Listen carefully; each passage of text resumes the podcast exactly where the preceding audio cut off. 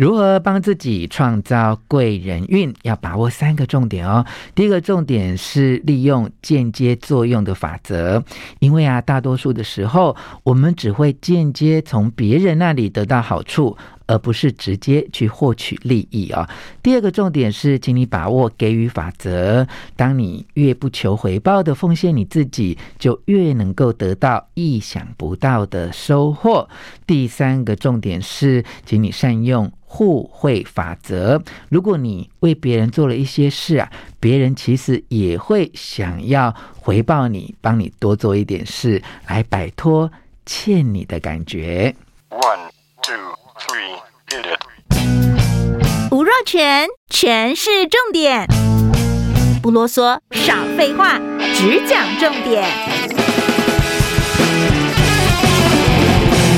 我是吴若全，欢迎来到全市重点呐、其实啊，英国诗人威廉华兹沃斯说过一句话哈，他说：“一个好人一生最美好的部分，就是啊，默默去做没有人记得的小小的爱心善行啊。”诶，听起来这句话好像只是在呃。倡导我们一种善行的观念，鼓励大家啊，要默默的为别人付出啊。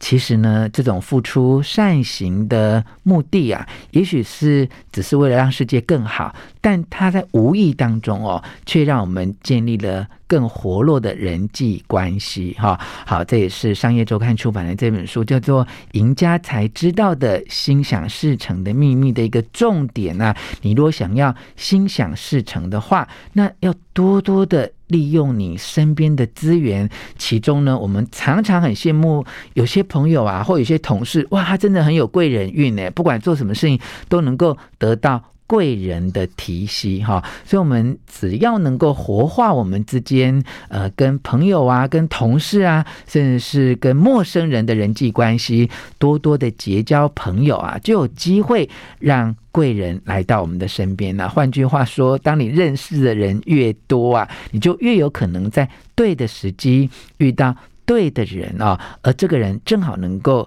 提供你需要的资源，哈，不管是在工作啊，还是在情感上面，其实都是呃一样的道理啊。你如果只认识两个人，你要选到所谓呃真命天子啊、真命天女的机会，当然就很很少，几率就很小，对不对？但你如果能够认识一百个人，好一千个人，那么选到适合自己的对象的几率就是大大的提高，哈。当我们能够先认清楚这个认识人的多寡，去。扩展我们的人际关系，就越能够有机会碰到贵人的时候，就要多多的利用以下呢三个很重要的观念。这三个观念能够帮助我们创造属于自己的贵人运啊。第一个法则呢，就是间接作用法则啊。这个意思就是说，大多数的时候啊，我们。都是从别人那边是间接得到一些好处，而不是直接从别人身上拿取利益哦。你可以想到哈，如果你每次跟别人交往的时候，或找别人合作，你摆得很明白，就是想要从别人身上得到一些好处哦。那你知道你会把别人吓跑，谁要跟你做朋友，对不对啊？所以你一定要多了解间接作用法则哈。我们呢，呃，就是纯粹的。多交一些朋友哈，而且你只要很专心的做别人的好朋友就行了啊。譬如说，你可以问他们一些问题啊，倾听他们说话，对他们有同理心啊，对别人的烦恼跟处境表达你的兴趣跟关心，想办法帮助他们哈。只是做一个默默的陪伴者哈，其实都是一个建立人脉的好方法哈。当你呢越放开你的心，越没有目的的去跟别人交朋友，你就越有机会呢，从中间间接的得到一些好处啊。所以得到好处并不是我们真正的目的啊，它只是一个过程而已啊。好，呃，你知道很重要的第二个法则就是给予法则哈。呃，很多人啊都会觉得说，诶，呃，我们的付出啊。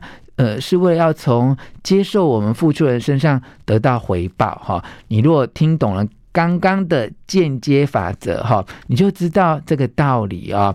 我们人的本性哈，其实呢，就是只有当你愿意对别人发挥一些正面的影响的时候，你才自己会真正感觉到很快乐哈。这我个人有这个经验啊。你看我很多的工作，呃，其实呃不一定是赚钱哈。有些只是去帮助别人，比如说在网络上回答别人的问题啊，有些演讲的时候读者来问我一些问题，呃，或者是我自己有意识的去安排，呃，成为一个志工，甚至是在某些地方可以做一些呃教导或教学或咨询等等啊。当我呢能够出自于自己的发心，然后免费的去做这样的服务的时候，我就会觉得。很开心，很快乐哈。那这种开心跟快乐的感觉，其实不但是自我感觉良好而已哦，而且有机会哈，可以因为诶你的这些正面的影响力哦，让别人也对你有好感哈。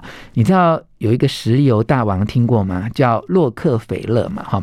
他本来哦，其实只是一个小职员呢，他的。周薪就一个星期的薪水哦，才三点七五美金哦。你看，这是一个很小的小职员，对不对？哈，他把他的收入哈百分之二十哈都储蓄起来，然后你知道他这么少的收入哦，他居然百分之五十捐给教堂，他就靠百分之三十的这么微薄的薪资哦来过活哈。那么，但是他却有机会哈。靠着这种就是捐献啊，呃，对别人很好啊，然后呢，进入刚起步的石油业啊，因此建立起全美国最大的石油公司，叫做标准石油哈。